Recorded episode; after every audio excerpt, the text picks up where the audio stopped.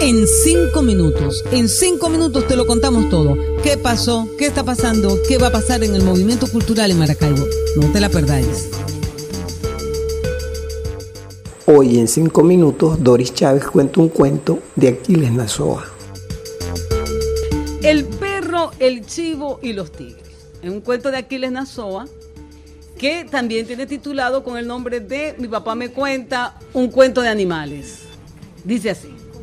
En dos solares vecinos, todo el mundo sabe lo que son dos solares, como en esas casas antiguas que tenían un patio muy okay. Y separados nada más que por una pobre empalizada, empalizada, una cerca chiquita de palo, que les permitía hablarse todos los días, vivían de un lado un perro y del otro un chivo. El chivo se la pasaba suelto, triscando en el corral, pero el perro, como era bravo, lo tenían encadenado.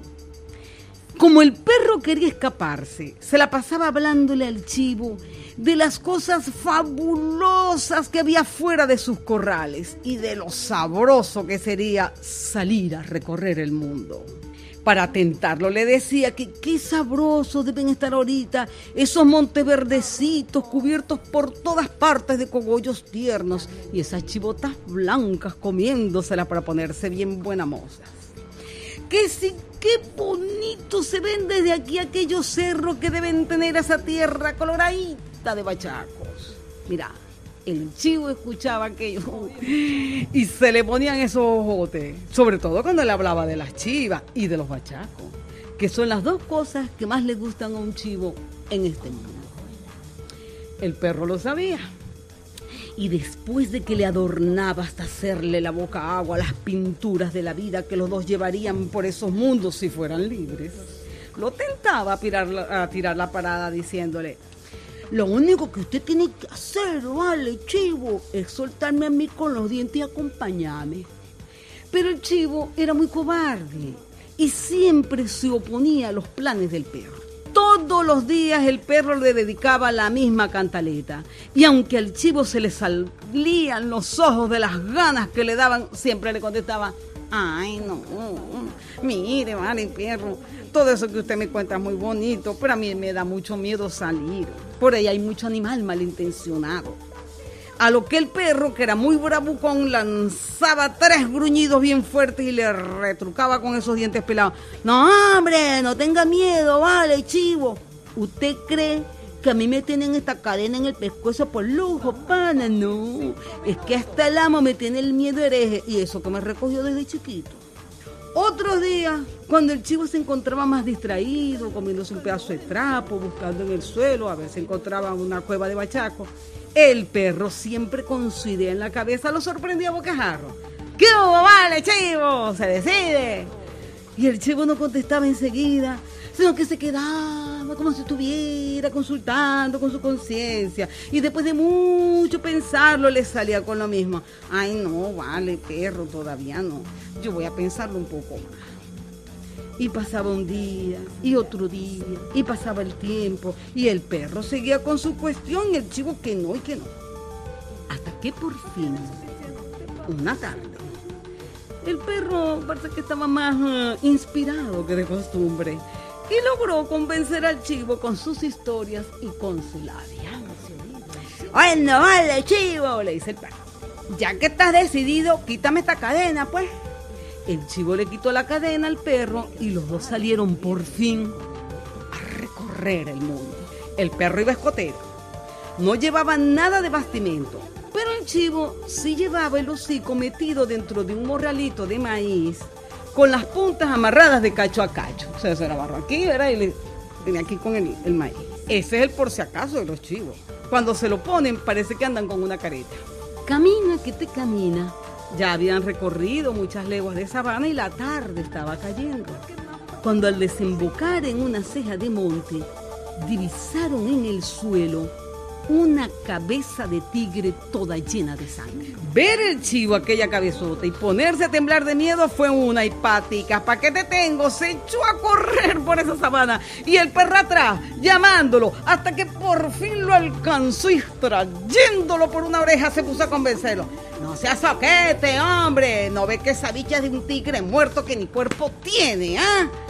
El chivo no se mostraba muy convencido. Pero así todo, el perro logró hacer que recogiera la cabeza y la metiera en el morralito junto con el maíz. Y hecho esto, siguieron su... Usted va a ver, esa cabeza nos va a ser muy útil, compañero, le dice el perro. Ya de nochecita estaban bien cansados cuando sin darse cuenta fueron a dar a la entrada de una cueva donde una familia como de cinco tigres mariposos estaban comiéndose un burro que habían matado esa tarde. Cuando los tigres vieron venir a los viajeros que se acercaban, se pusieron contentísimos. ¿Ah, Y empezaron a decir con esa chocancia, caray, miren lo que viene ahí. Pasen adelante, amigos. A buena hora llegan porque no teníamos el seco para hoy. El chivo, al ver a los tigres y oír esa voz ronca, paralizado como estaba por el miedo, se quedó a prudente distancia. Pero al perro no se le enfrió el guarapo, al contrario, sacó el pechito y se enfrentó muy fresco con los tigres. Ajá, ¿quién es el jefe de ustedes aquí? ¿Y a ti qué te importa eso, cagoncito? Le dijo uno de los tigres. Ah, yo no, para señalarle una cosa. ¿Qué cosa? Ah, usted. Usted ve aquella cabezota que trae el chivo en el morral. Esa es la del tigre más chiquito que hemos matado hoy. Y llamó al chivo. El chivo sabía que si corría estaba perdido. Y aunque casi no podía moverse con el temblor que tenía, se acercó a la llamada del perro. El perro sacó la cabezota del tigre del morral y con una gran bravuconería la colocó en el suelo ante la admiración y el terror de los tigres que ahí mismo se pusieron chiquitico y no hallaban qué salamerías y agasajos hacerles para que les perdonaran la vida. Les sirvieron la mejor comida que tenían. Los viajeros comieron hasta más no poder y el perro entre bocado y bocado soltaba los ladridos más roncos que tenía en su repertorio, cosa que hacía que a los tigres se les destiñeran las manchas de tan pálidos que se ponían. Ya bien entrada la noche, el perro le preguntó a uno de los tigres, ajá, ¿y dónde duermen ustedes? Allá arriba, en aquella trojita. ¿Saben lo que es una troja, verdad? Es un palo así de. como un piso de palos que se hacen las matas. Le contestó humildemente el tigre, allá arriba. ¿Y suben cómo? Por ese tronco que está ahí, contestó el tigre más humilde todavía. Está bien. Nosotros necesitamos la troja por esta noche. Ustedes dormirán abajo.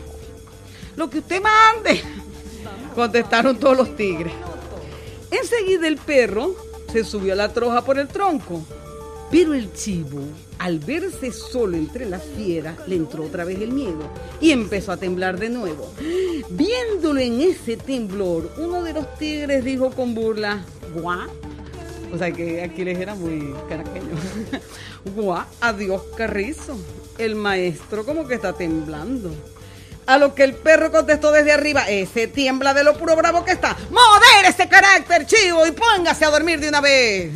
El chivo ya había empezado a subir, pero ¿qué va? ¿Usted cree que podía? Sea porque el temblor no lo dejaba, sea porque tenía las pezuñas muy afiladas, cada vez que trataba de afincarse en el palo, se resbalaba. No haga tanto ejercicio y suba ligero, le dice el perro desde arriba. Animado por lo cual el chivo logró al fin subir.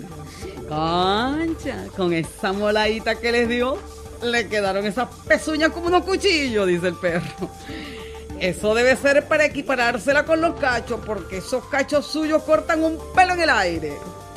Los tigres escuchaban esto abajo y se quedaban calladitos, mirándose medrosamente unos a otros. Al poco rato los tigres que se habían acostado abajo se durmieron y empezaron a roncar. Pero el chivo nada que dejaba que el pobre perro cogiera el sueño. Ay, en buen berenjenal me metiste, le decía. Yo estoy temblando de miedo, perro. Pero chico, no seas cobarde, duérmete y déjame dormir, carrizo. Así estuvieron hasta la medianoche. Por fin el sueño venció al chivo, pero no acababa de quedarse dormido cuando comenzó a soñar que millones de tigres con las bocotas abiertas venían a comérselo. Se despertó dando y dio un brinco que hizo que se desbandaran los palos de la troja, armando el gran escándalo y cayendo el pobre chivo de bruces al suelo en medio de los tigres. Con la misma se despertó también el perro y dándose más o menos cuenta de lo que estaba pasando, rápidamente le gritó al chivo con un bozarrón desde arriba. Así es, compañero, agarre usted el más grande que yo me ocupo de los demás. Y los tigres, tan sorpresivamente despertados, confundidos por lo que estaba pasando, al verse el chivo encima y oír aquella gritería del perro, dijeron la pistola hipática, ¿pa' qué te quiero? Salieron a la desbandada para la mañana siguiente, amanecer contándose los unos a los otros que se habían salvado de milagro. Mientras el perro y el chivo, ya lejos del lugar, continuaban su camino, muertos de la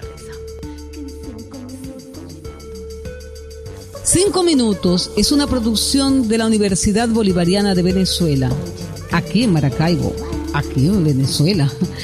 Y la producimos Miguel Fuenmayor y quien les habla Doris Chávez para vuestro gusto y el nuestro también.